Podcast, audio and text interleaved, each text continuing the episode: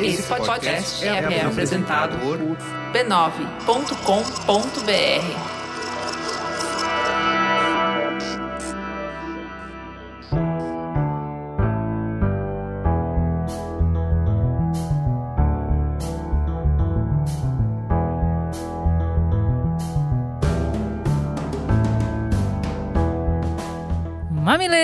e mamiletes, entrem, fiquem à vontade no nosso espaço de diálogo de peito aberto. Eu sou a Juva Lauer. Eu sou a Cris Bartz e esse é o Mamilos, o podcast que sai do raso articulando conversas onde o debate está interditado. E hoje o assunto é economia. A gente vai entender o cenário e analisar o programa de governo de Lula e Bolsonaro para entender como eles respondem aos nossos principais desafios. Entra na roda você também. Lá no Instagram, mamilospod, você vai conhecer os nossos convidados e dar continuidade à conversa que começamos aqui.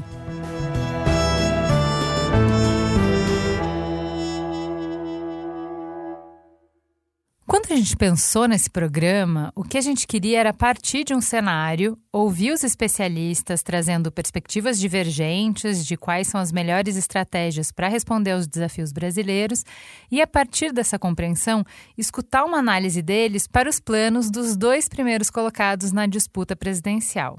A premissa não é complexa em teoria, mas na prática a gente encontrou vários complicadores. Já é um desafio simplesmente chegar em um consenso de realidade.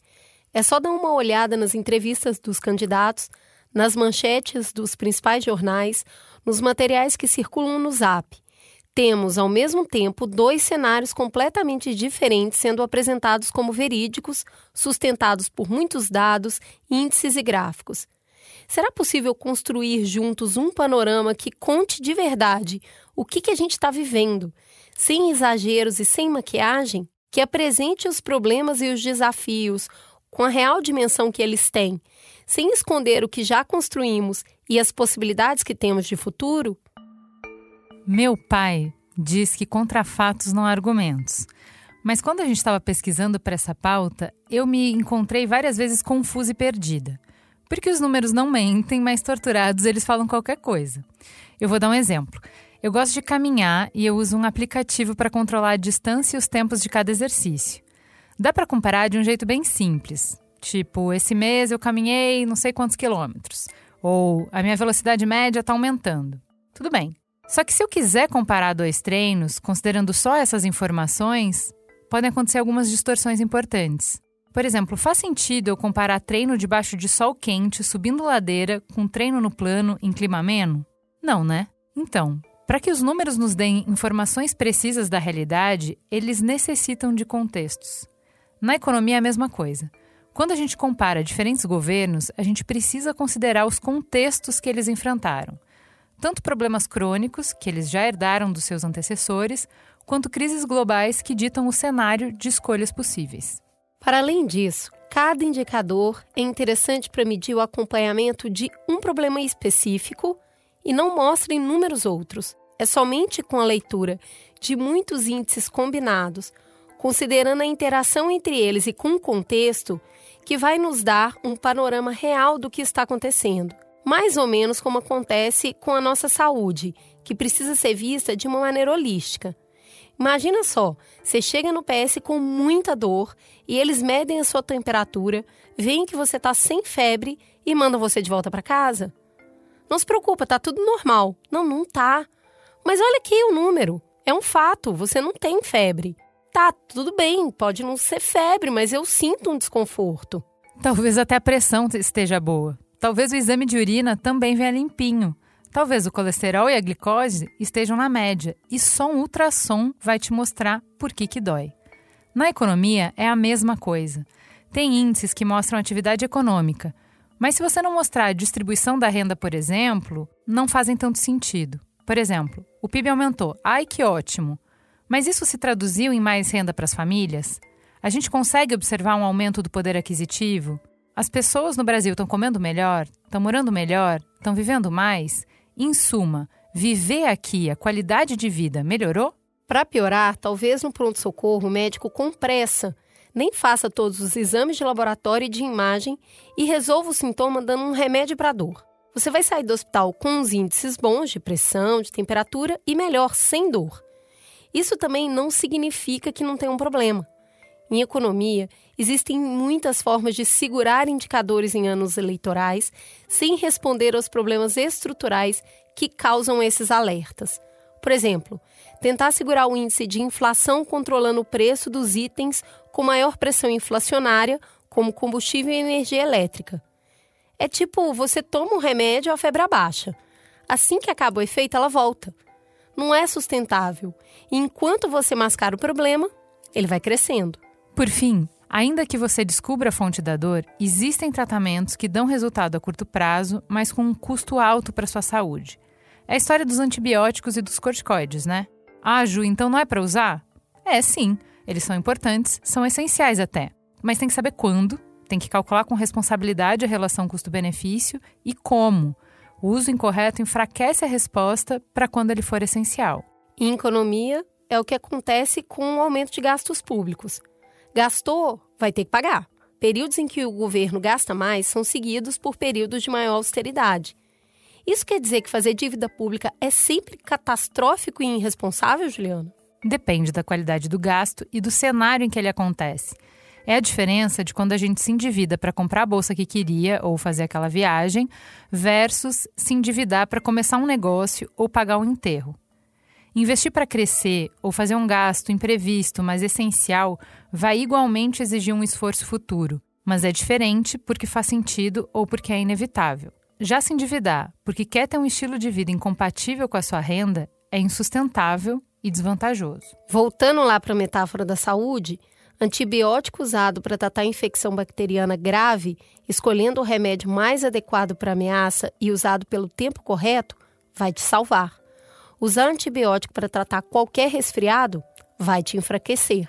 Com tudo isso, o nosso primeiro desafio é descobrir que indicadores, então, podem nos ajudar a chegar a um panorama confiável da economia hoje. Quais são os índices que mostram os nossos principais desafios?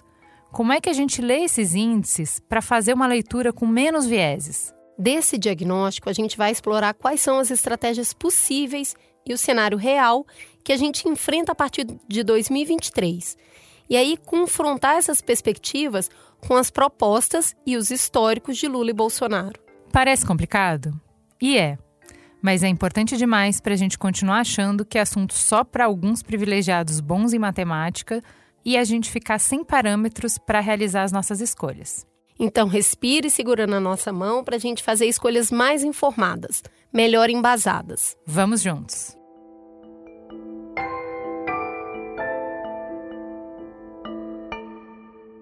E vamos junto com gente que entende muito desse assunto, porque a gente trouxe aqui dois economistas que a gente já conhece e que vai nos ajudar muito a entender da nossa saúde econômica.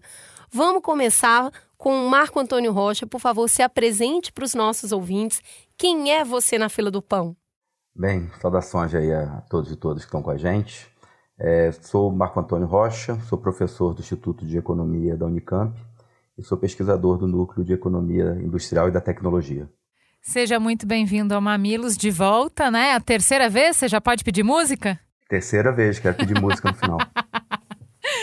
Para completar essa mesa, André Perfeito, seja muito bem-vindo ao Mamilos. Quem é você na fila do pão? Bem, olá, Cris, Ju, sempre é um prazer estar aqui nos mamilos, Mamilos, né? Mas eu sou economista de mercado há muito tempo, né? Eu exerço as funções de sell side, né? O que quer dizer que eu faço projeções macroeconômicas, né? meu trabalho é esse, e trabalho numa corretora aqui em São Paulo. Eu sou um, alguém que justamente trabalha com a parte de projeção macro para tomar de decisão dos clientes de mercado financeiro. Então vamos lá. Tá um caos, né?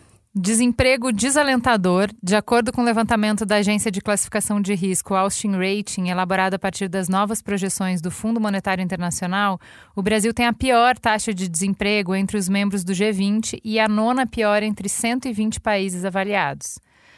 Além disso, a gente voltou para o mapa da fome. Segundo a FAO, mais de 60 milhões de brasileiros têm dificuldade de se alimentar. E mesmo quem ainda tem renda está vendo o poder aquisitivo diminuir a cada dia. Nos últimos cinco anos, a inflação oficial do Brasil cresceu de forma cada vez mais intensa. Com tanta inflação, de março de 2017 a março de 2022, o real perdeu mais de 30% do seu valor e poder de compra. Com tudo isso, Bolsonaro responde às perguntas sobre economia dizendo que durante o seu governo o Brasil é um dos países que melhor se recupera do choque da pandemia e cita o crescimento do PIB do Brasil à frente de países como Reino Unido, Austrália, Alemanha e Japão. Por favor, nos ajudem a entender esse cenário. Que contextos que estão faltando para a gente ler de forma equilibrada essa realidade econômica do Brasil hoje? Olha, é, eu acho que não é isso mesmo que a gente entendeu. O cenário é catastrófico. O, PIB esperado, o crescimento do PIB esperado para esse ano, apesar de estar acima da, das expectativas iniciais, ele diz muito pouco sobre a realidade concreta do país. Né? Ainda que a inflação tenha dado um alívio agora nos últimos meses, né, e provavelmente vai dar um alívio até o final do ano, né, a inflação, por exemplo, acumulada né, nos itens da cesta básica está tá altíssima. A gente tem uma fome né, completamente disseminada entre os mais pobres e cerca de 34 milhões de pessoas abaixo da linha de pobreza. Né? Fora o grau de subutilização da força de trabalho, tamanho do desemprego, a queda do rendimento do trabalho, que vem já numa sequência de queda, apesar de ter revertido aí nos últimos meses também. Quer dizer, a gente vem é, observando quedas no rendimento do trabalho de forma né, sucessiva. Então, o cenário para o brasileiro, para a brasileira, quer dizer, para as famílias brasileiras, o cenário é muito ruim. E é muito ruim mesmo. É, não é só ruim agora, como ele é ruim também porque ele carece de expectativas de melhorar. Eu acho que essa que é a grande questão e é isso que torna mais preocupante, apesar do, né, do da possibilidade da gente ter um, um crescimento do PIB um pouquinho acima do que a gente esperava, o cenário não fica melhor por conta disso. O cenário ainda é muito preocupante e o cenário, como eu disse, não tem um horizonte de que vai melhorar no curto prazo. Né? E nesse sentido, eu acho que o debate eleitoral está contribuindo muito pouco também.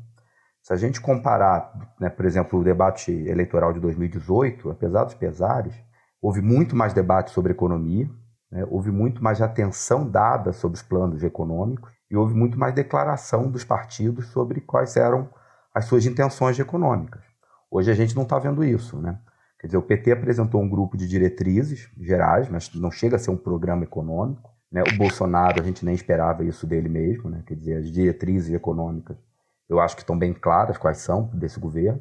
Então, é, o que é mais preocupante é que o cenário é muito drástico e não tem indícios de que vai melhorar e a disputa eleitoral também não está trazendo esse alento, quer dizer, não está informando a população de que forma isso vai melhorar. Eu acho que essa que é a, né, o, o, que torna esse cenário mais desalentador. O, o André, tá bom para alguém? Tem a, ocupação da indústria tá boa, a rentabilidade do mercado tá boa, porque a gente ainda tem algumas defesas, né, desse, dessas diretrizes que o governo segue. E aí a gente tem esses números que deixam confusos, né? A gente, o sentimento como um todo é um sentimento de enfraquecimento, mas a gente tem uma pessoa falando, mas olha aqui, a gente foi o melhor se recuperando da economia pós-pandêmica. A gente está aqui na frente desses países que vocês adoram de citar. E aí, é, é, é o que isso, né? É o multiverso da loucura? Como é que é? Não, não, não, eu acho que não é isso. Bem, eu acho que tem algumas questões quando se trata do período atual em termos econômicos que já tornam um assunto complexo ainda mais complexo do que, do que usualmente é. O primeiro deles é uma brincadeira meio sem graça que eu faço, mas que eu falo isso direto para os clientes, que é o seguinte: a boa notícia é que está ruim, né? Então, o fato da base de comparação ser muito baixa implica dizer que qualquer crescimento parece estrondoso. Né? Ah, vamos crescer 2% esse ano.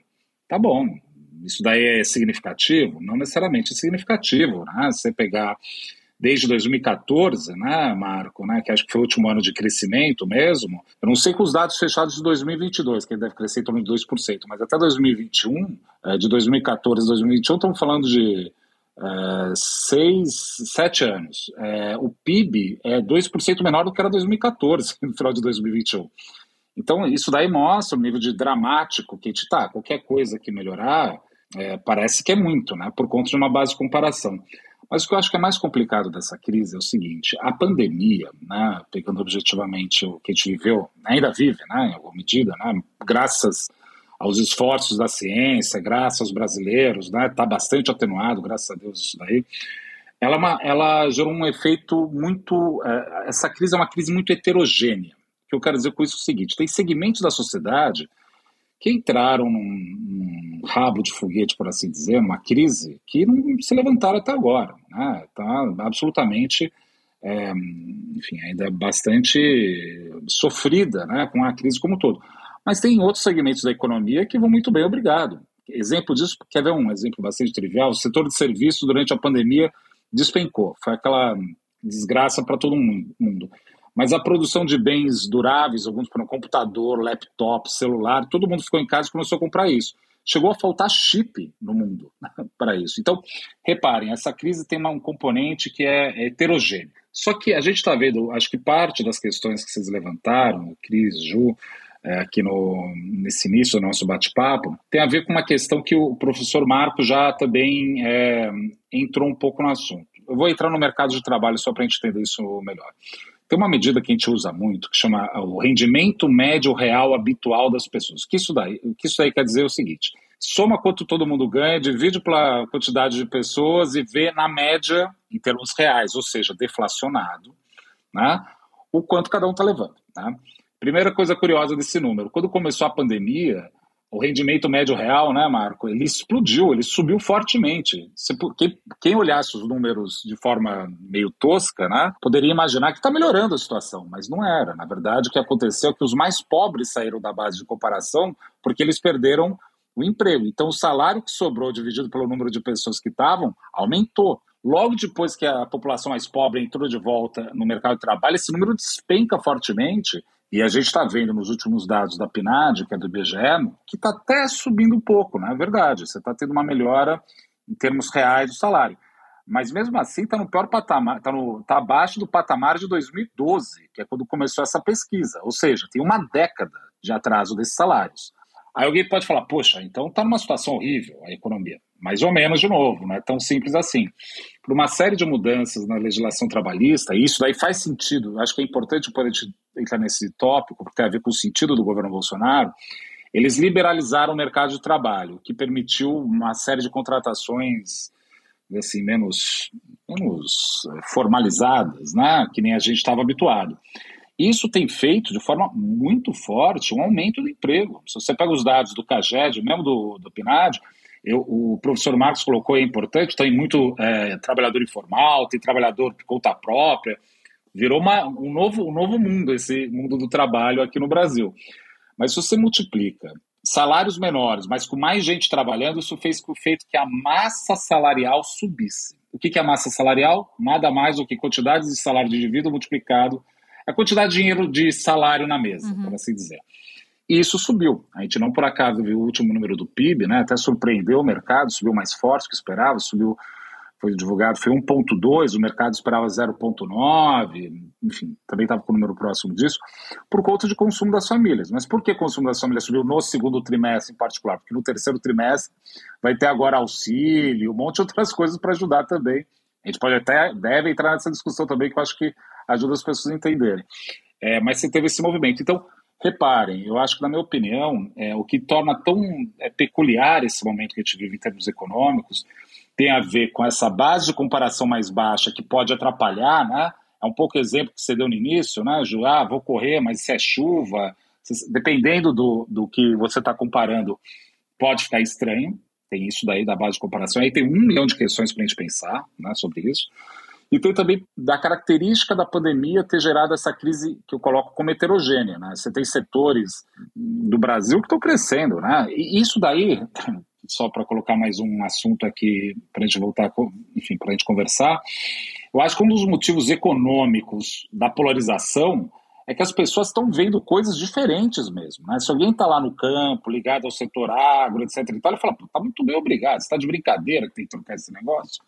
Ou se você está, por exemplo, num setor, em alguns setores de serviço também, por exemplo, setor de serviços de alimentação que conseguiu se programar para entregar por motoboy, o que seja, está indo muito bem, obrigado também. Setores fintech, da indústria né? financeira, né? não todos, fintech também, bancos digitais, assim, dependendo de onde você olha, pode ter ido bem, pode ter ido mal. É, só que é isso, né? Se você pega o trabalhador de forma geral, o salário médio real caiu, mas aí por conta de várias mudanças na legislação, o número de trabalhadores aumentou. que é bem no sentido de um ajuste liberal, né? que é o que eles imaginam que, que se imagina que é o que vai gerar é, maior eficiência no médio e longo prazo. Então, olha só, é, você trouxe mais complexidade, longe de fechar um cenário uh, mais claro para a gente. Vamos lá. Quando a gente estudou para essa pauta, a gente olhou o retrato de alguns índices do fim do mandato de FHC, Lula, Dilma, Temer e Bolsonaro para tentar entender qual era o indicador que mostrava o tamanho da dor que a gente sente. Porque da onde eu tô, acho muito legal você trazer isso. Olha, quem está no campo não está vendo problema. Da onde eu tô, que é uma pessoa que vive em grandes centros urbanos, eu tô vendo muito problema. É impossível alguém de grandes centros urbanos estar tá alheia a problemas profundos. Então, eu cheguei no PS com dor. Eu não sei se é um topei o pé e é uma dor superficial que calma, amanhã passa, ou se está supurando um apêndice e precisa de uma operação agora, né? Não sabemos. Vamos fazer exames para entender. Então, assim, o que, que eu tô vendo? Mais gente morando na rua, mais pequeno empresário quebrando, a gente muito mais endividado, a gente sofrendo para fechar as contas de cada mês. A economia que a gente sente está horrível, está insuportável. Só que quando a gente olha o crescimento do PIB, inflação, juros, desemprego e dívida pública, que foi o que a gente olhou aqui, nada disso parece dar conta do estrago. O PIB tá ruim? Tá. Mas o da Dilma sem pandemia foi pior. A inflação tá ruim? Tá. Mas o FHC entregou nesse patamar pro Lula. A Selic aumentou? Aumentou. Mas tá no patamar que a gente teve no governo com os melhores indicadores do governo Lula. A dívida pública foi um horror? Até foi em 2020, mas esse ano vai fechar no patamar do primeiro governo Dilma, que não foi um, o governo catastrófico. O único indicador realmente agudo foi o câmbio. E aí pergunta para os nossos universitários: como é que ter um dólar a 5,29 modifica a leitura de todos esses indicadores? A, a primeira questão é, é, relativa à perda do poder de compra né, do consumo das famílias. E isso afeta diretamente no PIB. Né? Quer dizer, o Brasil passa por um processo de desindustrialização já faz hum, pelo menos aí umas três décadas. É, isso significa que o componente importado do nosso consumo ele é muito alto né? Então, o câmbio bate diretamente né, no, no, custo do, dos insumos, né, tanto bens e serviços, mas também bate direto no preço que as famílias brasileiras pagam nos seus itens de consumo. Então, com câmbio nessa altura, né, cria uma sensação de que está todo mundo mais pobre, né, porque boa parte do nosso consumo é atrelado a isso. Isso se soma né, a um cenário né, de inflação de alimentos por uma, uma série de questões relativas à turbulência global, e cria uma, quer dizer, acaba deixando a renda disponível das famílias num nível muito, muito baixo. Isso cria uma sensação generalizada de pobreza, uma sensação generalizada, portanto, de que a vida de todo mundo está piorando, né? que eu acho que é a sensação que quase todo mundo tem.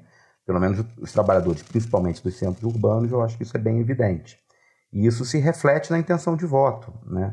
Não é à toa que a maior insatisfação em relação a esse governo está justamente no, né, na, nas faixas de piores rendimentos, nas faixas de rendimentos mais baixos, que é realmente quem está sentindo mais. Quer dizer, quem, quem é mais afetado pela alta do preço dos alimentos, quem é mais afetado pela alta da inflação, quem está sendo mais afetado por essas mudanças no próprio mercado Marcos. de trabalho. Pode falar.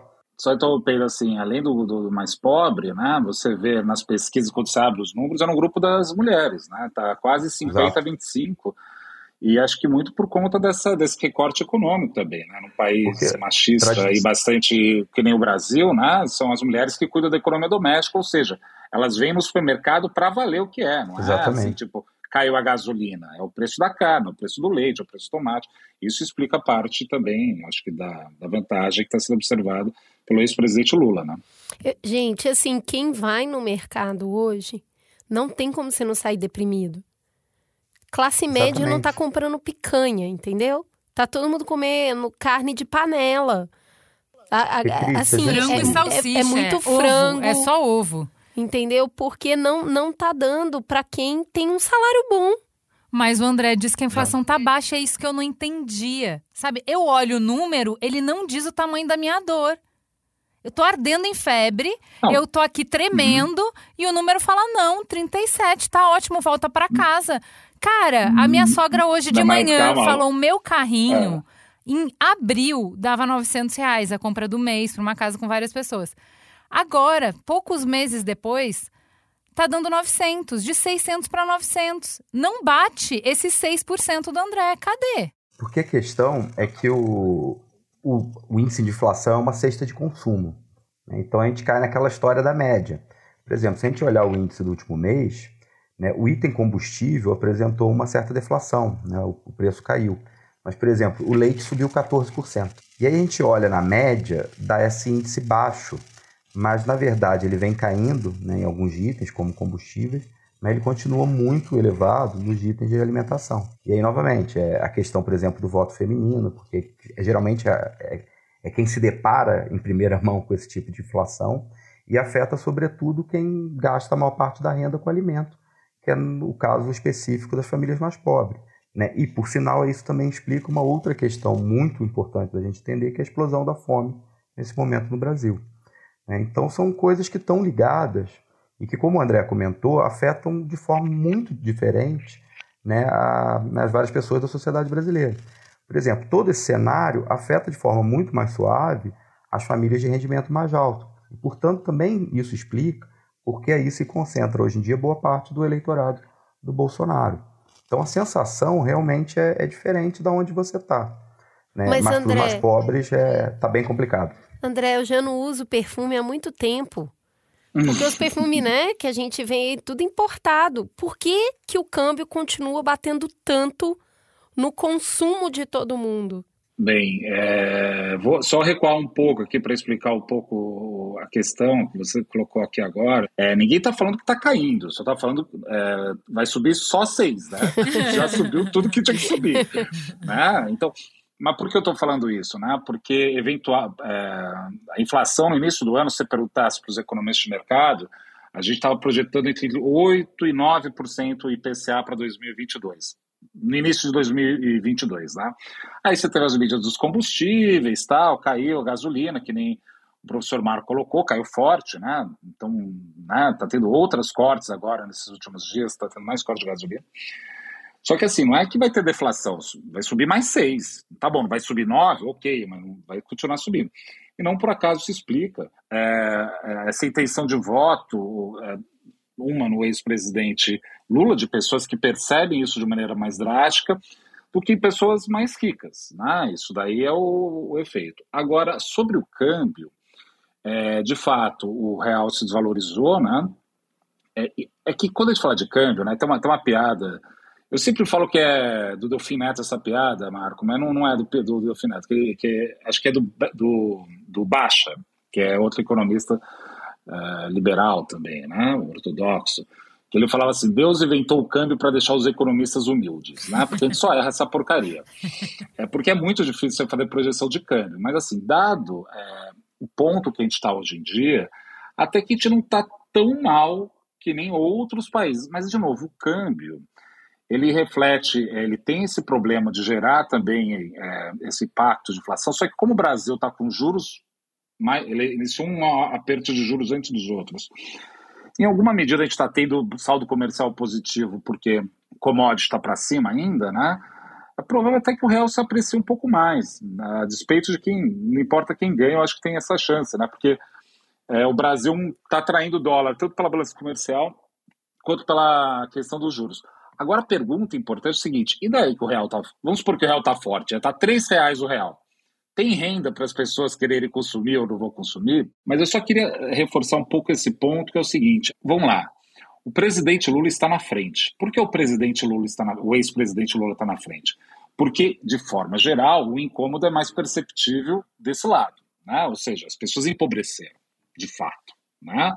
É, por isso ele está na frente. Mas tem uma parte da sociedade que vai muito bem, obrigado. Está indo muito bem, obrigado. A gente até poderia pensar que, assim, ah, até aí nenhuma novidade. Sempre foi assim o Brasil, né? Os mais ricos sempre melhores, os mais pobres sempre piores. Só que agora está muito agudo esse processo. Então, eu falo isso porque, como eu trabalho né, no mercado de capitais, eu trabalho com gente que tem necessariamente, não necessariamente, porque o mercado financeiro também é, não é só feito de. Só para citar o Ciro Gomes, né? Com baronato, né? Não é só aquilo. Não, Tem eu gente... tenho um dinheirinho aplicado. Então, o dinheirinho é, topando lá, ué. Eu tô querendo que o negócio Por renda. Favor. Então, assim, não é Por só para rico. Tem é. investimento. Isso, você tem 100 reais hoje, você está guardando para ver se rende alguma coisa, entendeu? E, e, é bom fazer isso no Brasil, que a taxa de juros aqui é 13,75. Imagina fazer isso no Japão, que a taxa de curto prazo, de curto prazo é menos 0,30. Lá você não faz aposentadoria nunca. Aqui você faz, então faz muito bem de guardar o dinheiro um pouco. O problema é, é que está sobrando cada queria... vez menos para guardar, né? A tristeza é não, essa. Então, mas o ponto que eu queria, eu acho que talvez seja interessante, talvez, é, para entrar nesse debate, para ajudar quem está nos ouvindo, é o seguinte: tem dois tipos de economista. E aí eu acho que isso daí vai ajudar a organizar um pouco, talvez, o, pensamento. Tem um economista que é do lado da oferta e do lado da demanda. Esse negócio de comunista e sei lá o que é, só existe no mundo político, isso daí, não existe. Quer dizer, existe, mas não, não é bem assim. Né? Você tem o economista do lado da, da oferta e da demanda. O economista do lado da demanda é entendido como mais heterodoxo ou mais à esquerda. Dá para dizer que o Lula, em alguma medida, é um economista do lado da demanda. Qual que é o raciocínio dele, de um economista do lado da demanda? Quer saber? Eu vou subir a demanda. Na hora que eu subo a demanda, eu vou aumentar o consumo. Na hora que eu aumento o consumo, vai se produzir mais. Na hora que aumenta a produção, a ociosidade da indústria cai, ou de quem está produzindo vai cair, porque vai estar tá vendendo cada vez mais. Na hora que a ociosidade dessa pessoa cai, isso daí vai gerar incentivo para ele investir. Quando ele investir, somos todos felizes. Isso é economista do lado da demanda. E você tem o economista do lado da oferta que é o ortodoxo, que é o liberal, que é o Paulo Guedes. Qual que é o raciocínio dele? Né? É, até pra, é até bom explicar isso para, às vezes, as pessoas entenderem mesmo o, o assim, o, o, sentido lógico do que ele está fazendo, para não achar que ah, é sádico simplesmente. Né? Porque tem gente que acha que é sádico simplesmente o que ele está fazendo. Não é bem isso. Né? É, ele é do lado da oferta. Como ele faz para é, aumentar o PIB pelo lado da oferta? Bem, só para dizer, o ajuste da demanda, né? Aumentei a demanda, aumentei o consumo. É um ajuste de curto prazo, né? Você já puxa meio ali na. Tanto é que o questionamento, muita gente critica esse, essa política, porque ela geralmente é inflacionária. Por quê? Porque você vai estar pressionando a produção até o cara falar, quer saber, vou investir mais, porque está vendendo tudo. Então é inflacionário, é inflacionário sobre alguns aspectos. Do lado da oferta, você tem um ajuste que é o seguinte: eu sou o Estado eu vou diminuir a demanda do Estado. Por que eu faço isso? Porque eu faço duas coisas. De um lado, eu libero gastos que o Estado tinha, por exemplo, estatais, e deixa a iniciativa privada fazer. E de outro lado, ao diminuir o consumo do Estado, o que, que eu faço? Eu diminuo a inflação, vou diminuir a demanda, né? Na hora que eu diminuo a inflação, cai o custo de produção do empresário. Na hora que cai o custo de produção do empresário, aumenta a margem de lucro do empresário. Na hora que aumenta a margem de lucro do empresário, o cara investe. Esse ajuste é no longo prazo. Aí o Paulo Guedes fez esse ajuste, ajuste de diminuir a demanda. Ele cortou o gasto. Se não tivesse a pandemia, ele estaria gastando para valer, né? É cortando para valer, né, Marco? A gente sabe que o Paulo Guedes já está cortando ainda bem mais. Só que ele fez esse ajuste de cortar gasto, aí é a vida, né? Banco imobiliário, tirou a, a carta lá, é, é, revés, maior pandemia em sei lá quantos anos. Aí o que aconteceu? A demanda caiu, mas o custo, ao invés de cair, o custo disparou. E aí o empresário ficou numa situação seguinte: eu não tenho demanda e meu custo subiu. Gerou um nó no negócio. Tanto é que existe uma discussão até entre os empresários. Quantas vezes a gente está vendo pessoas do lado mais à direita acusando os empresários, banqueiros de serem lulistas? Quem está falando isso é que não está percebendo o drama que se instalou na sociedade por conta de um ajuste liberal no meio desse choque, no meio do choque da pandemia. Por isso que eu falei que é heterogêneo, inflacionário, tem todas é, tem as características. Por que eu estou colocando isso desse jeito? Porque eu, eu como economista, é a minha visão como economista. É, tem hora que tem que ser do lado da demanda, o ajuste, tem hora que tem que ser do lado da oferta, o ajuste. Não, não, não tem assim. Não uma, dá para ser heterodoxo, né?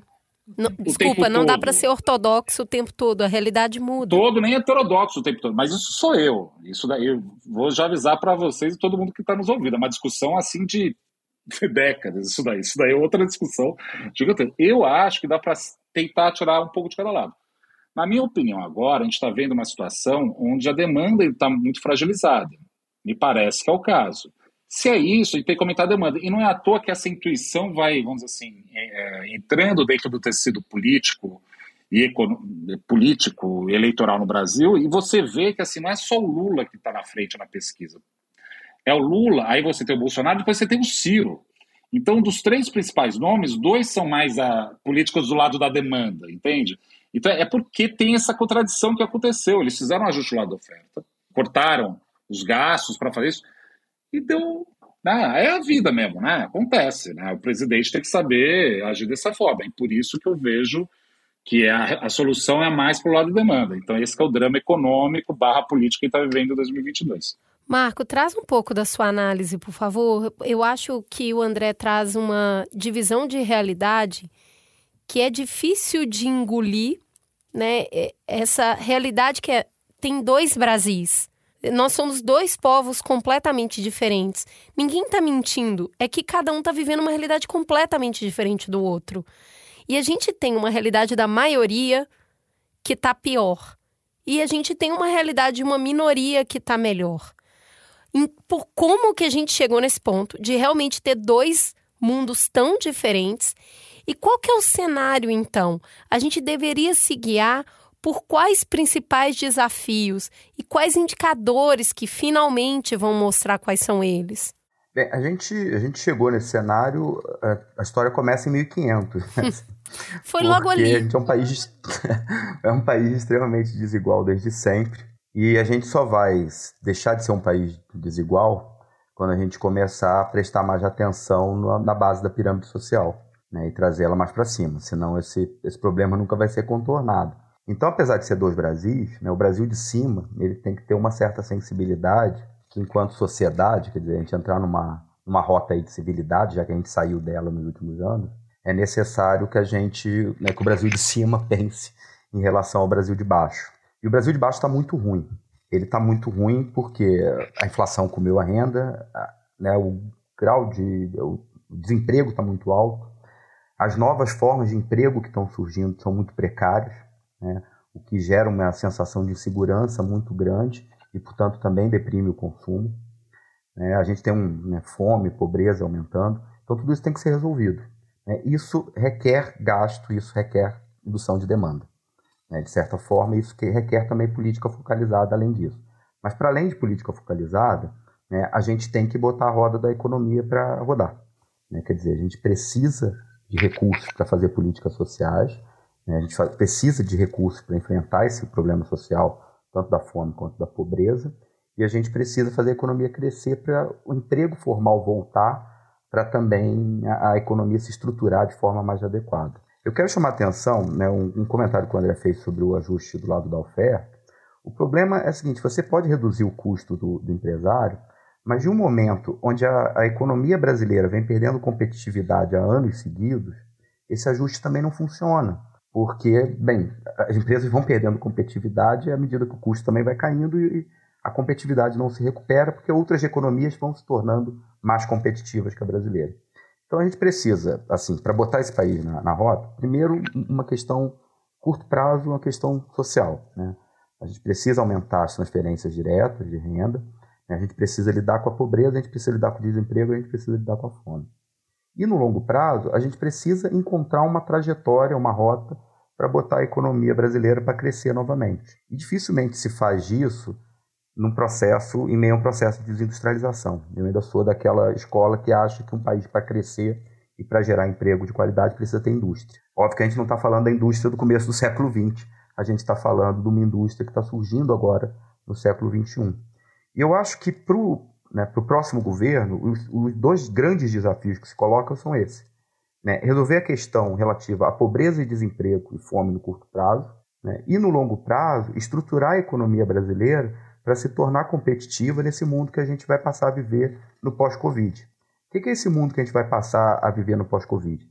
Primeiro, uma brutal mudança de paradigma tecnológico, com a chegada das tecnologias da indústria 4.0.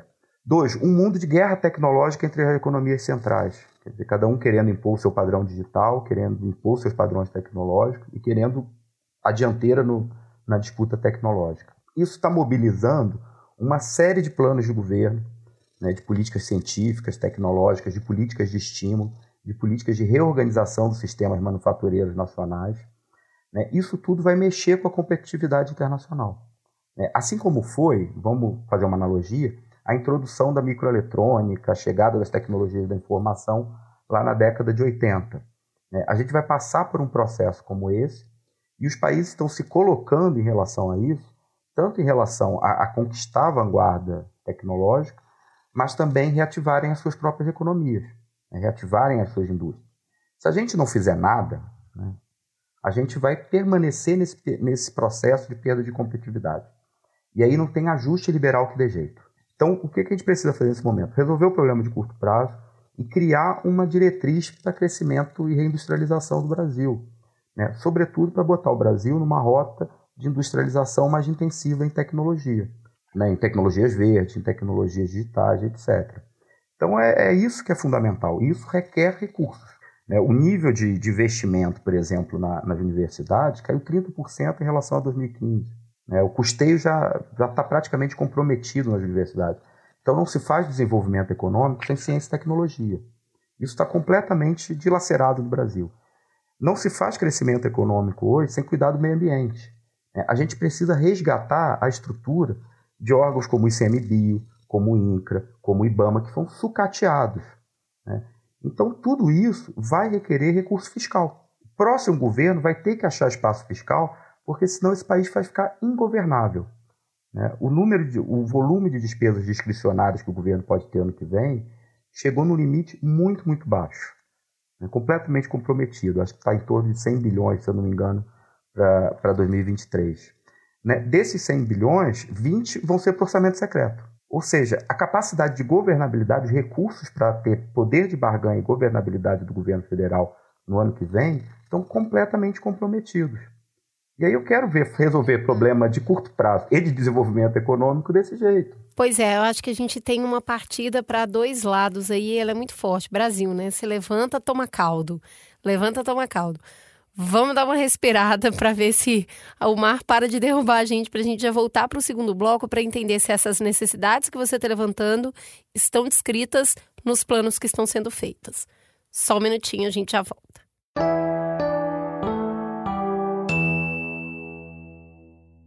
Para que o Mamilo seja produzido e oferecido gratuitamente para você, vinculamos mensagens publicitárias em nossos conteúdos. Valorizem marcas que valorizam o diálogo.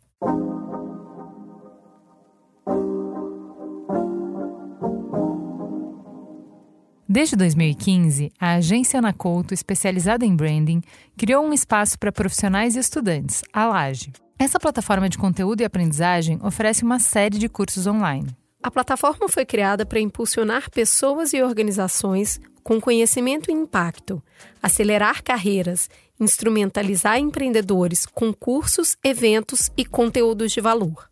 Recentemente, o grupo lançou o curso Inovação Insider, que será realizado do dia 27 de setembro a 13 de outubro desse ano. Serão mais de quatro horas de aulas gravadas com conteúdo original e inovador, além de masterclasses ao vivo, material de apoio e muito networking.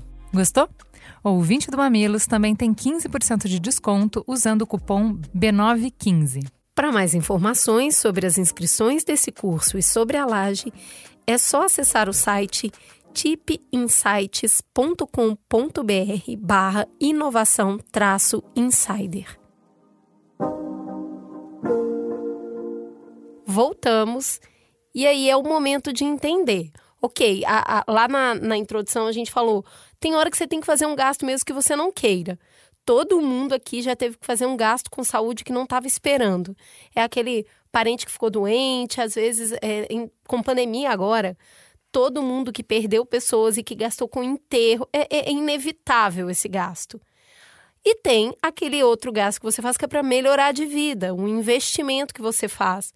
O que o Marco colocou agora no final do, do segundo bloco, do primeiro bloco, é que a gente está precisando fazer as duas coisas.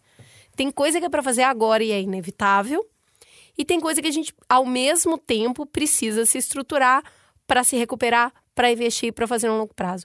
André, você está dando uma olhada nas diretrizes, nos planos. Tem alguma coisa mirando nessa direção que você entende que está abastecendo essas necessidades no plano do Bolsonaro? Bem, vamos lá então. É uma...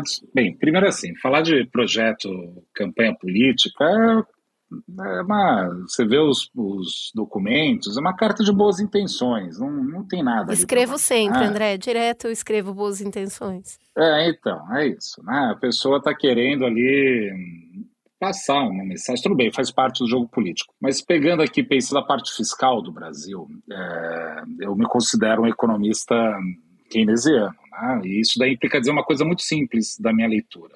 O problema nunca é falta de dinheiro, o problema é falta de plano. O Brasil não tem plano há muito tempo. Né? Vamos supor que o Brasil quisesse ser, quer saber, vamos ser o grande fazendão do mundo. É esse o plano. Tem como organizar isso de forma boa, organizada. É, o problema é que o Brasil, há muito tempo, abriu mão de ter uma discussão é, mais é, organizada por uma série de motivos. Né? A gente não tem essa discussão, é, acho que, sei lá, desde a década de. Set... Não, sei lá, desde o segundo PND, Marco, desde quando a gente tem essa discussão feita de forma correta. Estamos falando ali do período da ditadura, foi a última vez que mais ou menos quisemos tentar pensar, né, esses são os eixos centrais. De lá para cá, a gente está apagando um incêndio atrás do outro, uma coisa difícil. Né? A gente teve um período, durante o período. É, você teve no governo Fernando Henrique. Eu vou colocar da seguinte forma a questão. Acho que a, eu até sou otimista. Né? Durante o período do Fernando Henrique, a gente criou o Plano Real, aos trancos e barrancos. Né? Foi criado, estabeleceu-se o Plano Real, uma realidade. Né? No período Lula, começou a avançar algumas questões sobre a inserção da classe D e E, virar C, aumentar a classe média, foi indo. Chegou na Dilma, que era para ser o período do investimento, né? Tanto é que a Selic caiu para baixo do patamar da poupança, etc. e tal. O negócio degrigolou de um jeito de novo que caiu nisso, né? nessa coisa que está vivendo hoje em dia. Né? Agora, falando dos planos dos, dos candidatos, dois principais pelo menos, né? porque o plano do Ciro é até mais organizado no sentido de eixos, ele veio colocar, fez um livro sobre isso, enfim. Mas se entrar no plano dele, que, enfim, sugiro que leiam, quem tiver interesse é um, dar uma olhada, eu acho que é muito. Pelo menos está lá, né, Marco? Né? A gente consegue ver um negócio que ele está querendo fazer, né? Mas tanto o Lula quanto o Bolsonaro não tem nada muito explícito disso. O que eu consigo imaginar do Lula e do Bolsonaro é o seguinte: Bolsonaro, o que, que ele vai tentar fazer? Ele vai começar a cortar de novo os gastos se ganhar de novo. É isso que ele vai tentar fazer. Restabelecer uma saúde fiscal. Por que ele quer saúde, entre aspas, né? Porque é, não necessariamente isso gera efeito de médio e longo prazo, porque o ajuste é de longo prazo que eles pretendem, mas no curto e médio prazo, desculpa, vai ser pior, né? A ideia é essa mesmo, né? Vai ser pior para tentar mudar a alocação de recursos, enfim. É, ele vai tentar cortar gasto. No caso do Lula, ele vai tentar fazer o seguinte: colocar o pobre no orçamento, que é justamente essas questões é, de urgência social que o Marco colocou de forma muito tranquila e muito correta aqui, né? Tem que pensar isso. Pô, o Brasil está uma desgraça desse tamanho. É que eu, eu tenho só uma dificuldade de imaginar que ele vai conseguir fazer isso que nem ele fez em 2002, 2003 para frente. Porque naquela época você tinha uma situação da inflação, agora eu vou falar mais de economês um pouco, nem tanto talvez, mas vou ter que colocar essas questões. Ele, o governo Lula conseguiu subir o salário mínimo porque os outros componentes da inflação estavam mais sob controle. Alimento não tinha disparado desse jeito, bens industriais é, em deflação, você pegar a China, né, na, em 2003, né, TV de plasma era barata todo ano, né? Todo ano ficava mais barata, celular cada vez ficava mais barato. Então ele tinha um espaço orçamentário de inflação para subir o salário mínimo sem gerar IPCA mais alto. Mas do jeito que estão as coisas agora, ele vai ter que fazer muita coisa. Primeira coisa que o, o ex-presidente Lula vai ter que fazer se ele entrar é mudar a política de preço da Petrobras. E aí, qual o efeito disso em tudo? Não sei, né? Como o mercado vai reagir? Vai reagir mal, né? A brincadeira que eu faço com o pessoal lá no trabalho, né? Quando eu vou fazer palestra, é o seguinte: meu trabalho não é estar certo, meu trabalho é ganhar dinheiro. Por que eu falo isso? Porque a minha opinião pessoal sobre o que vai acontecer é irrelevante. Eu tenho que ver qual que tem a maior probabilidade de acontecer para tentar me antecipar como alguém do mercado financeiro. Né? O mercado financeiro está com uma dificuldade grande de aceitar que o ex-presidente Lula talvez possa ganhar. Então eu falo isso para lembrá-los que a gente não está aqui para torcer, né? Estamos aqui para ganhar dinheiro, né? Então, tomar cuidado com isso.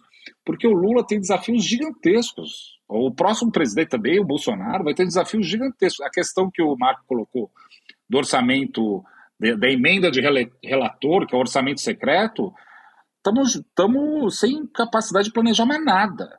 Diga-se passagem, é exatamente isso que um liberal quer, porque quer que a parte do planejamento seja, seja entregue para livre iniciativa, mas a gente sabe que no ambiente de uma complexidade que a gente vive, talvez não funcione, mas de novo, né?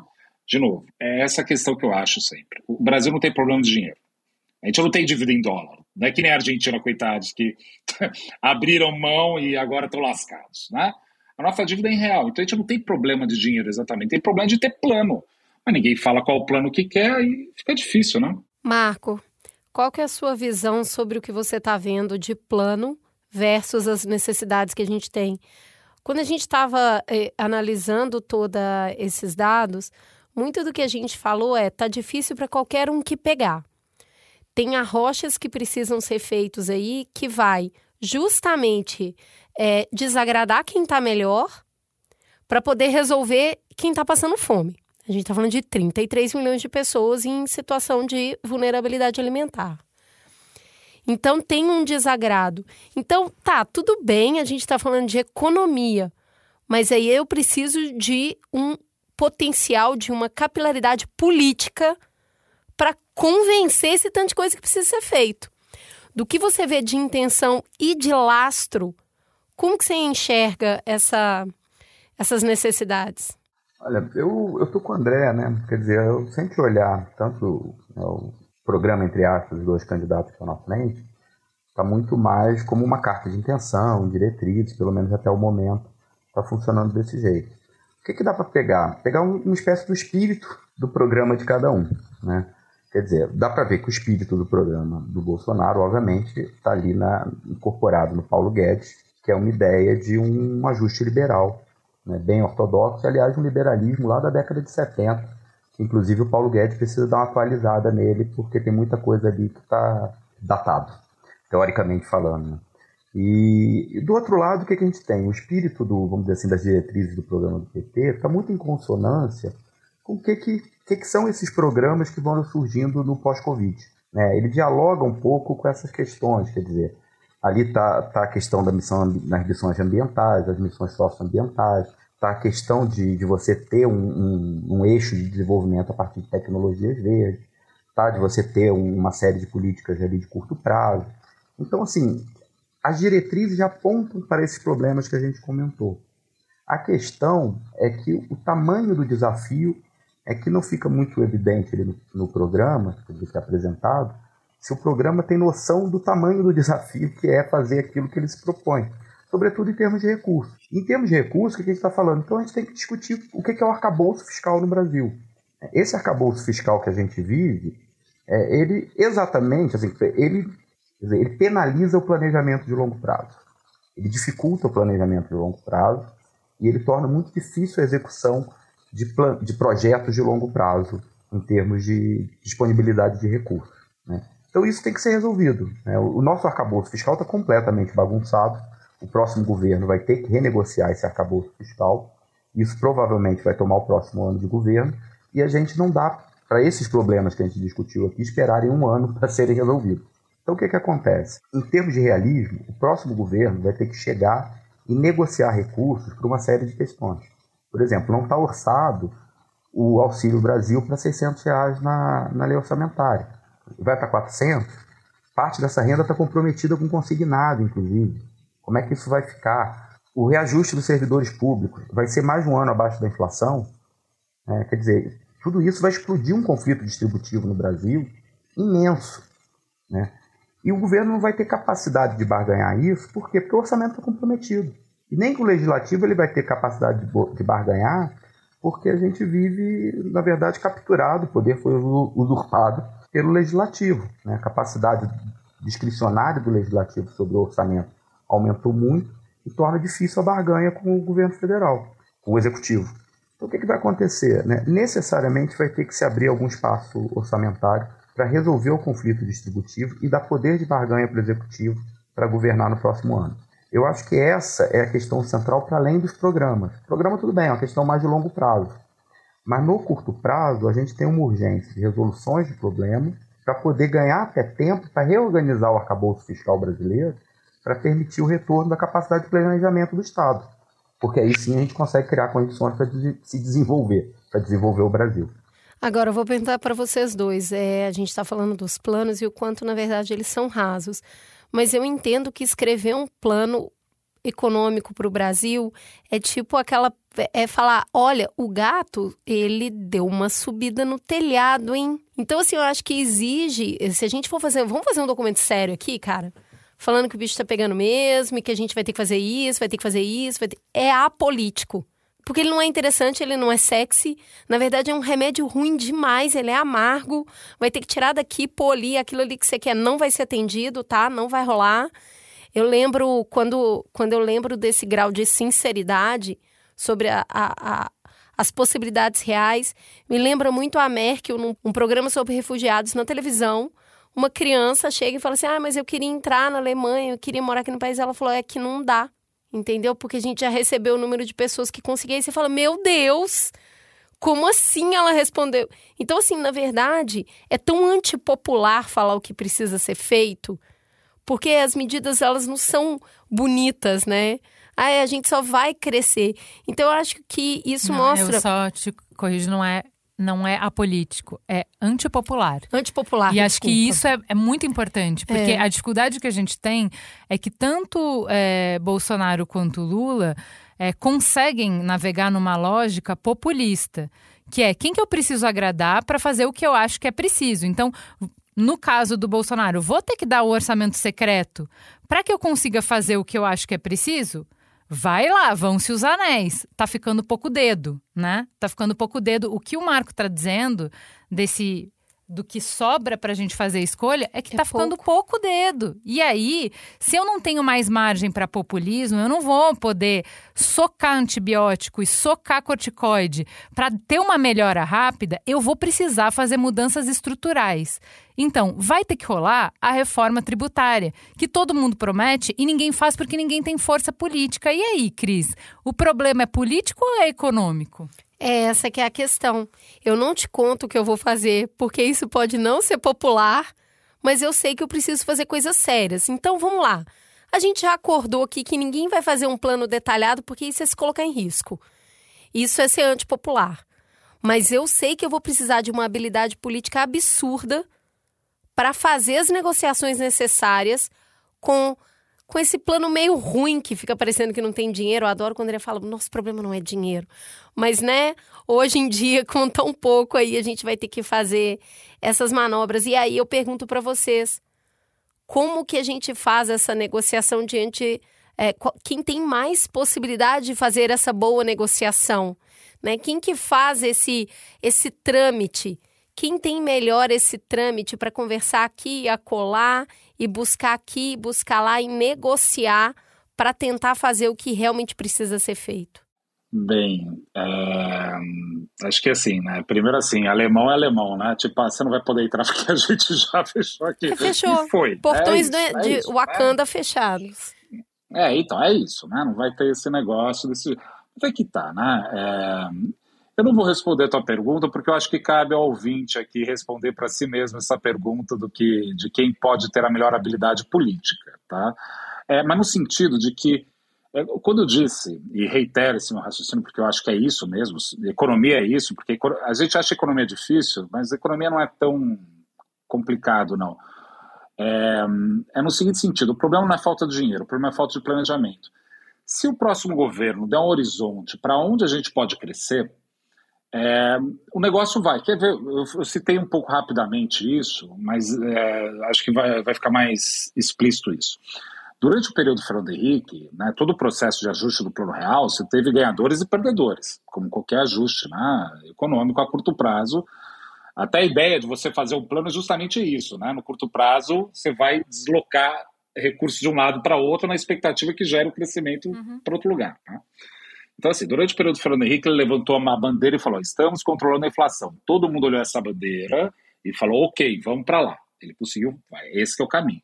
Chegou no período Lula, ele levantou uma bandeira: estamos criando o país da classe média. Todo mundo olhou essa bandeira, disse: ok, vamos para lá. Chegou na Dilma, ela levantou a bandeira: esse é o país do investimento, a mentira. Quando ela botou a bandeira no, na sacola de novo, o país começou a se destrambelhar, um em cima do outro. É, imagina um, um ônibus que estava em movimento e de repente, por algum motivo, que é, enfim, uma discussão um pouco mais longa, mas por algum motivo o freia. Todo mundo foi um, um batendo em cima do outro e foi aquela desgraça. Isso para dizer que, mesmo sem dinheiro, e aí volta aquele raciocínio que estava falando que o problema não é dinheiro, é falta de planejamento, você tem que dar um horizonte para o Brasil. O Brasil quer ser o quê? O que, que a gente quer? E, e sabe qual é a aflição nossa? A gente é, um, é meio um adolescente, né? Ah, a gente pode ser tudo, né? Pode ser bombeiro, astronauta, é, que quiser, entendeu? Enfim, o que, que te quer ser? Porque eu, eu, eu vejo algumas propostas do pessoal de esquerda, mais à esquerda, né? Ah, porque temos que ir para a parte de, sei lá, é, energia limpa, etc. e tal. Sei lá se a gente tem que ir para energia limpa. Será que é o melhor mesmo, que gera mais eficiência no curto prazo? Não sei se é. Talvez o mundo precisa. Então tem que fazer uma discussão. Ah, então isso daqui tem que ser financiado por ali e por aí vai. Eu acho que falta muito pouco um sentimento de clareza nosso do que a gente quer ser. E do lado da elite, é, claro, existem visões ideológicas né, que são muito evidentes é, quando se trata de né, dessa, desses dois grupos, né? A história do mundo é a história da luta de classes, né? E é meio que isso mesmo, né? Não tem como pensar diferente, né? Patrão e empregado, né? Se você dividir o mundo nessa chave, o lado dos patrões, dos donos do capital, eles tendem a ver um mundo que a meritocracia tem um eixo central, porque eles se entendem e de fato ter, tiveram essa meritocracia. E isso daí, quando se joga no mundo político, gera um choque. Um choque, é, vamos dizer assim, bastante é, honesto, não é um choque é, tão mesquinho que nem pode parecer num primeiro momento. Assim, tipo, pô, eu vou, tá bom, vamos tributar os mais ricos. Pô, mas para isso, de novo, é isso? É assim, é uma discussão séria. Eu tenho que às vezes falar com ver as, veja os, as pessoas, né, enfim, que eu circulo, os clientes e, e vou dizer que não, que está errado, né? Pô, de novo isso para esse tipo de coisa, né? Enfim, André, então, mas é simples. Essa... A gente fez essa discussão quando a gente falou de reforma da Previdência e reforma tributária. Chora mais quem pode. Chora menos quem pode mais, né? Então, assim, é extremamente político, não é nada técnico. É feito de uma forma. Sim, quem tem sim, mais sim. É, influência no Congresso consegue perder menos privilégios, consegue perder menos margem. E na hora de uhum. dizer vamos cortar, a gente nunca fala na frase completa. Vamos cortar dos mais pobres, que é a maior base, e aí a gente corta e dá um efeito maior. Não tem esse final de frase. É só, olha, Não a gente precisa ser responsável e a gente precisa fazer cortes. Cortar de quem? para dar para quem, para mexer, para não mexer em quem. Essa, acho que essa é a discussão assim. Não tá na, a gente tá precisa encerrar o programa e a gente está falando de economia, sem falar de ajuste fiscal que vai ter que rolar, sem falar de risco Brasil, sem falar que uh, uma grande questão de economia é previsibilidade. Você falou de plano e plano é muito bom, mas no final do dia o que o investidor quer é o seguinte: vamos lá, esquece essa visão de é, de que o governo vai direcionar a economia. Não vai. O governo não, mudou tanto o cenário os tempos são tão instáveis, voláteis, ambíguos, que não vai ser o. A gente não consegue nem saber o que, que grandes empresas vão fazer, elas estão falindo. Que dirá vai ser uhum. um governo que vai dizer para que lado a gente vai. Esquece plano, Nossa, André. Ju... Não vai ter plano. É... Agora, Eita, pelo menos eu tenho que ter é. previsibilidade. É o seguinte: as instituições aqui funcionam. Se você botar o seu dinheiro aqui, daqui 10 anos você vai tirar, porque aqui, aqui não é bagunça. Ver da seguinte forma: o Brasil ele é previsível. Que país do mundo pode pagar tanto juro que nem gente paga sem dar default quanto tempo, né, Marco? Então, assim, previsível é. Dá dinheiro? Dá. Dá muito dinheiro isso.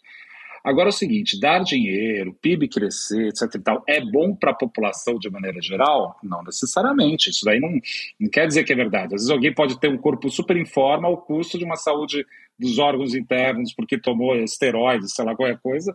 Tudo bem, é assim que funciona. Agora, está chegando num ponto seguinte. O que eu estava querendo falar antes sobre a visão de uma parte da elite a respeito desse processo político é que a gente está no meio de um dilema, um dilema grande. Como você resolve isso, na minha opinião? Indicando um caminho que seja possível crescer. Porque quando está crescendo, as coisas vão encaixando. É que nem trânsito, é que nem uma rodovia com trânsito.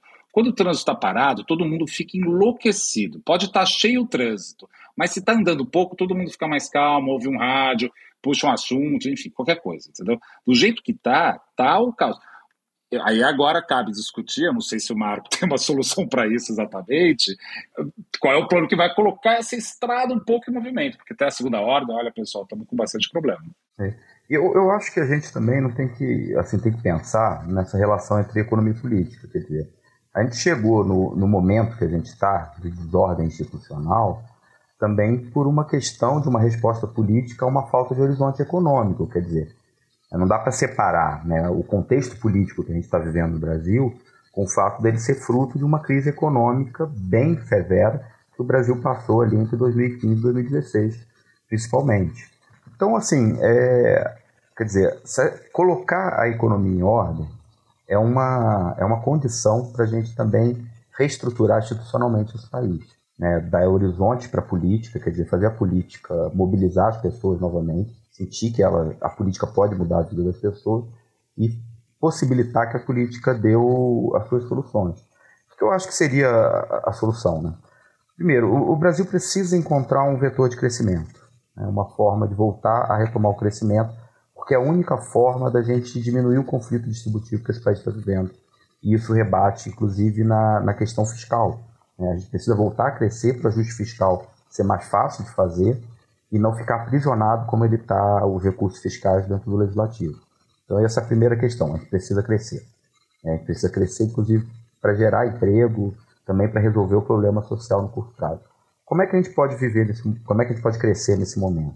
É, a gente tem que lembrar que a gente está em meio a uma mudança significativa da economia global. É um movimento de placas tectônicas aí em relação, por exemplo, ao plano Biden, ao plano quinquenal chinês, etc. Apenas tentar fazer ajuste via custo Brasil não vai adiantar. O Vietnã está se industrializando, o restante da Ásia está se industrializando. Esses países têm custos muito menores que o nosso por uma série de motivos e a gente não vai se tornar competitivo apenas com a agenda de custo Brasil. É, a gente precisa encontrar um modo de sofisticar a nossa base industrial. Né? Que essa é a receita que quase todos os países do mundo seguiram para se desenvolver. Marco, quando você está falando base industrial, quando você fala dessa base industrial, a gente pode estar falando de nova, novas culturas, novas indústrias, tipo indústria cultural, turística, indústria verde, indústria tecnológica. Porque hoje no Brasil, nesse dia de hoje, quando a gente fala indústria, parece que a gente está sempre falando é, de, de, de combustível, de agro. Você acha que faz parte dessa industrialização a gente expandir o que a gente pensa enquanto futuro de negócios? Quando você fala dessa industrialização, do que, que você está falando? Estou falando né, dessas, dessas novas formas de indústria, de forma mais ampliada, mas também a indústria de alta sofisticação tecnológica. O Brasil não incorporou ela. Por exemplo, a gente não tem nenhuma grande empresa de microeletrônica, né? a gente não tem nenhuma grande empresa de tecnologia de comunicação, player global. A gente tem muito pouca capacidade produtiva de empresas brasileiras nesse setor tecnológico. Então a gente precisa fazer um esforço para incorporar essa tecnologia e essas tecnologias novas que vão surgir, né? que estão surgindo a partir de inteligência artificial, a partir de nano, né, nanotecnologia, a partir de biotecnologia. Todas essas questões e essas, esse horizonte que se abre em relação às tecnologias verdes também são importantes de serem seguidas. Mas as indústrias tradicionais tecnológicas, né, microeletrônica, complexo eletrônico, complexo da saúde, que é importantíssimo a gente desenvolver, ter uma capacidade de crescimento e de, eh, de disseminação tecnológica imensa, de geração tecnológica imensa. Então, são essas oportunidades né, de desenvolvimento de complexos industriais que a gente precisa pesquisar no Brasil e que a gente precisa levar isso adiante. A gente tem que pensar a, a forma de inserção internacional da nossa economia nesse novo mundo que está surgindo. E é isso que a gente não está fazendo. Nem, nenhum plano, de certa forma, né, tateia uma coisa ali ou aqui, mas não dá resposta para isso. E a gente precisa colocar isso na ordem do dia. Eu acho que a gente fez um investimento, né? A gente formou e deu oportunidade de estudos muito boas com os programas como Ciências Sem Fronteiras, justamente para depois trazer essa inteligência para dentro de casa e é, ampliar o nosso parque, vamos chamar de parque industrial, né, de inteligência, ela existe. Aqui no Mamilos a gente recebe pessoas num nível de capacidade absurdo toda semana.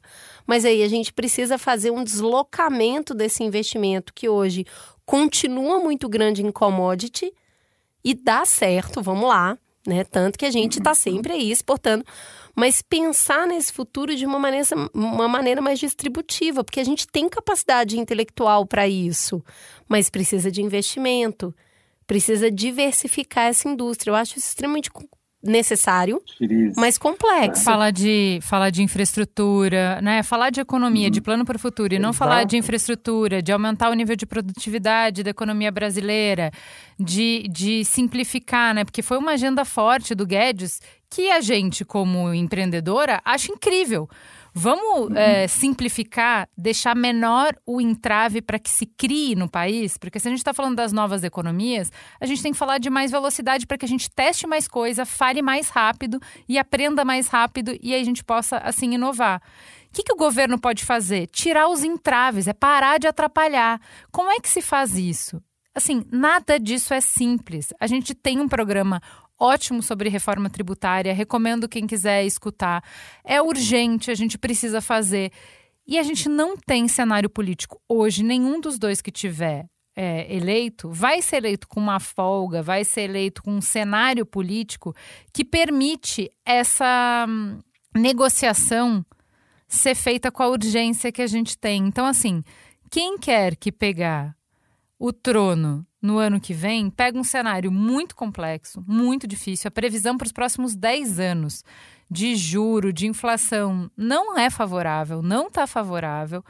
O Lula já pegou um cenário parecido. O Bolsonaro não pegou um cenário tão ruim. É... Aí fica a cargo de cada um entender quem que tem as melhores propostas e quem tem a melhor habilidade política para conseguir navegar, porque a, a Cris tem uma frase que eu acho ótima, que é Mar calmo nunca fez bom marinheiro.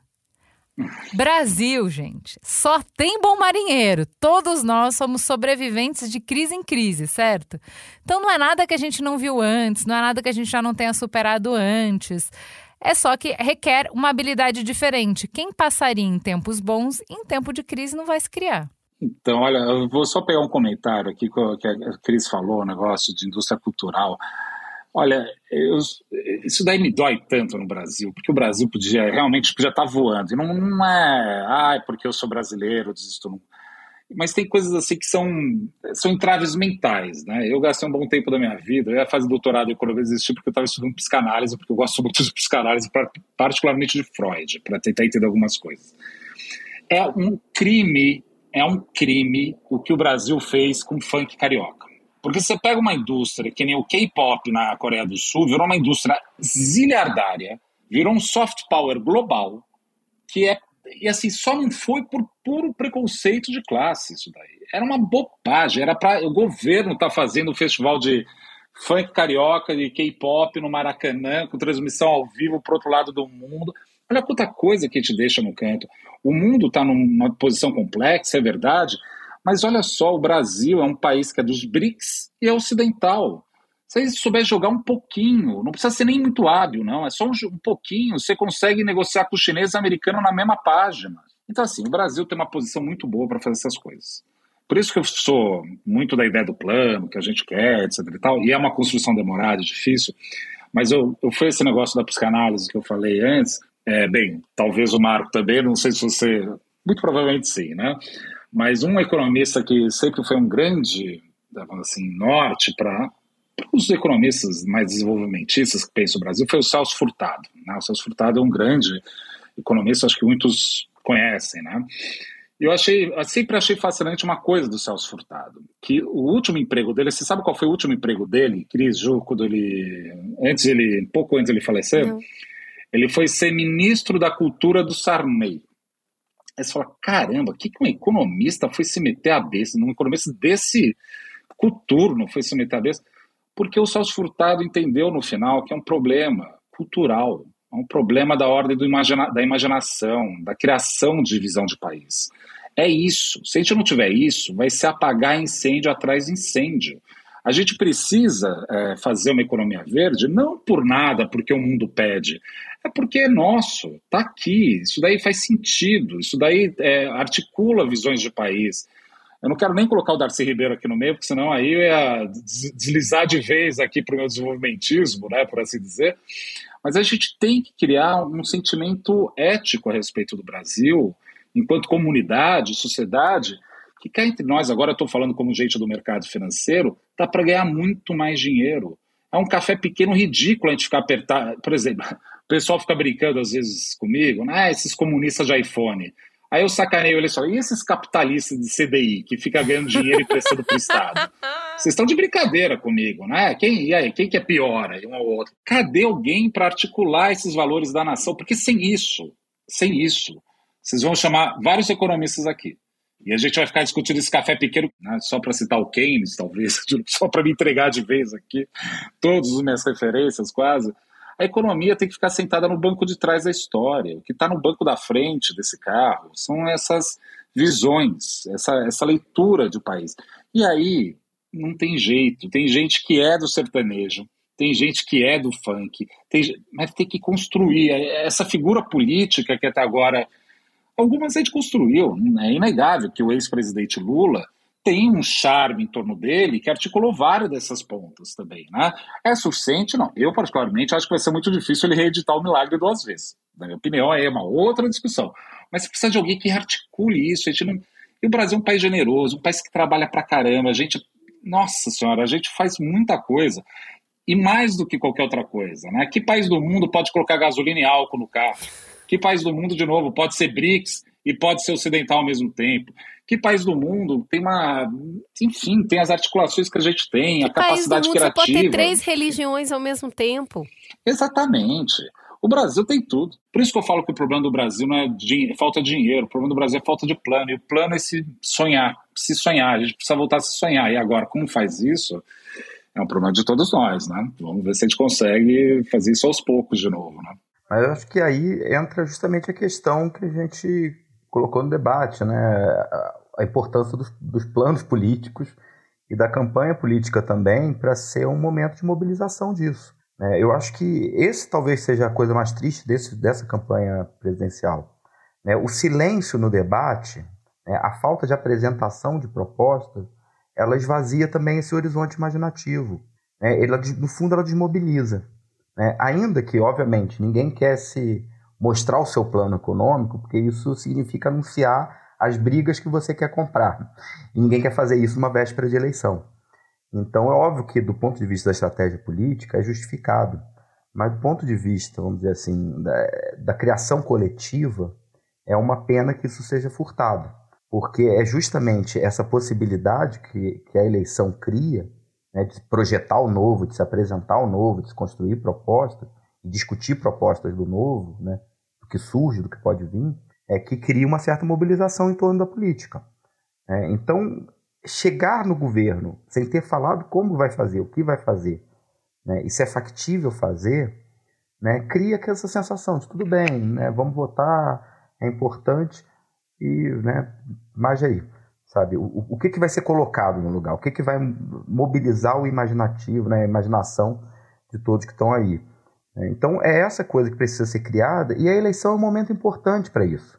O programa tem essa função. Ela tem essa função de já começar uma mobilização em torno de uma proposta, por exemplo, de mudança econômica. É, já que está todo mundo satisfeito com a economia, né, fala, não, vamos mudar, mas, tá, mas vai mudar para quê? Não, vamos mudar assim assado. E aí tudo bem, você cria uma capacidade de mobilização. Você vai criando um diálogo nesse momento com a população, que é a contraforça que você pode ter nesse momento para, por exemplo, combater a questão do orçamento secreto, né, criar espaço para governabilidade novamente nesse país está sumindo. Né? Então, tudo isso que eu acho que é muito preocupante e roda em torno da questão justamente da eleição, do conteúdo programático da eleição, da forma como os próprios candidatos se diferenciam e anunciam para a população que se diferenciam do ponto de vista econômico, que são projetos diferentes. Né? Olha, Isso tem que ser deixado claro. Eu acho que diante da dificuldade de diálogo que a gente tem nesse momento, dado aos outros contextos que estão envolvidos de ódio e de exaustão, eu percebo que o Lula tem buscado fazer isso, fazendo justamente esse resgate do sonho que o André estava falando, nesse imaginário que a gente tinha do churrasquinho que a gente conseguia fazer há 10 anos atrás. Né, eu acho que é esse, ó, é o país que deixou saudade. Porque como não dá para falar muito daqui para frente, eu vou falar daqui para trás, porque quem sabe resgatando aquele bem-estar, eu não consigo incentivar para que a gente volte para esse lugar. É, eu acho que a curva é muito grande. Eu concordo com você, a, a curva é muito longa. Mas diante da impossibilidade de avançar em conversas mais profundas, até porque não tem com quem trocar. Então eu Exato. acho que fica nesse lugar mais raso mesmo, e no, no vamos, vamos, e aí vem a Anitta junto, para tentar resgatar essa coisa de brasilidade que era, nossa, como era bom vir aqui, né? Que o Gilberto Gil ia lá cantar na ONU, que o Obama falava que a gente era o cara. Eu acho que é esse lugar que traz um pouquinho, tira um pouquinho do amargor que a gente está hoje e, quiçá, nos permita ter a energia necessária para sair do atoleiro que a gente está. Não acho também que é o suficiente, mas eu acho que é uma tentativa. Gente, é, encerramos o programa que acho importante com uma nota de que dois economistas terminam o programa dizendo que o problema não é de economia, essencialmente é de imaginação e essencialmente é político. E eu acho isso importantíssimo, né? Porque economia no final é técnica, gente. É técnica e tudo que a economia fala está sujeito à política, é a vida das pessoas, é a sua visão de mundo, é sobre o que é importante para você. Igual a gente fala que tudo é, tudo é sobre sexo, menos sexo, que sexo é sobre poder, dinheiro é a mesma coisa. Dinheiro vai falar de, de, de prioridades, vai falar sobre uma série de relações na sociedade, sobre como é que a gente estabelece essas relações. Então, assim, quem te disser que são só fatos, que são só números, que é frio, não quer que você se interesse. Não é. Economia é vida pulsante. E achei muito legal vocês falarem de é imaginação, é para onde a gente quer ir. Meninos, muito obrigada por se debruçarem nesses temas áridos com a gente e fazerem a gente imaginar para além das caixinhas, para além dos gráficos. Foi muito legal esse mergulho com vocês.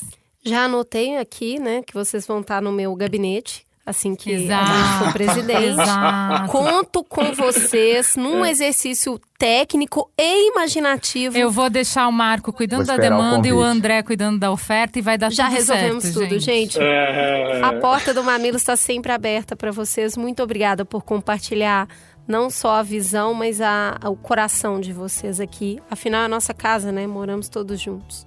Obrigado, Cris. Obrigado, Ju, pelo convite. É sempre ótimo estar aqui terceira vez, inclusive. Então, como eu sempre volto, eu acho que deve ser muito bom. Eu, bem, obrigado, Cris, Ju, pelo convite. Sempre um prazer aqui falar. Eu acho que, é, a despeito de tudo, eu sou otimista com o Brasil. Eu sou otimista. Acho que a gente tem muito recurso, muita capacidade. Existe uma questão que é, vamos dizer assim, travada no sentido de, de saber dar essa articulação, mas a gente vai superar isso. Eu tenho certeza que a gente vai. Tá doído agora, tá, mas eu acho que aos poucos a gente vai encontrando, né? Até, por exemplo, a experiência, só para falar rapidamente, a experiência que a gente, eh, do governo liberal, do Bolsonaro, se é que liberal, tem gente que questiona, é importante para ter passado por isso de uma maneira tumultuada que seja, para a gente também ver isso, né? Dar certo, mudar, de que jeito, enfim. Eu sou otimista, apesar de tudo, tenho certeza que o Brasil vai dar certo.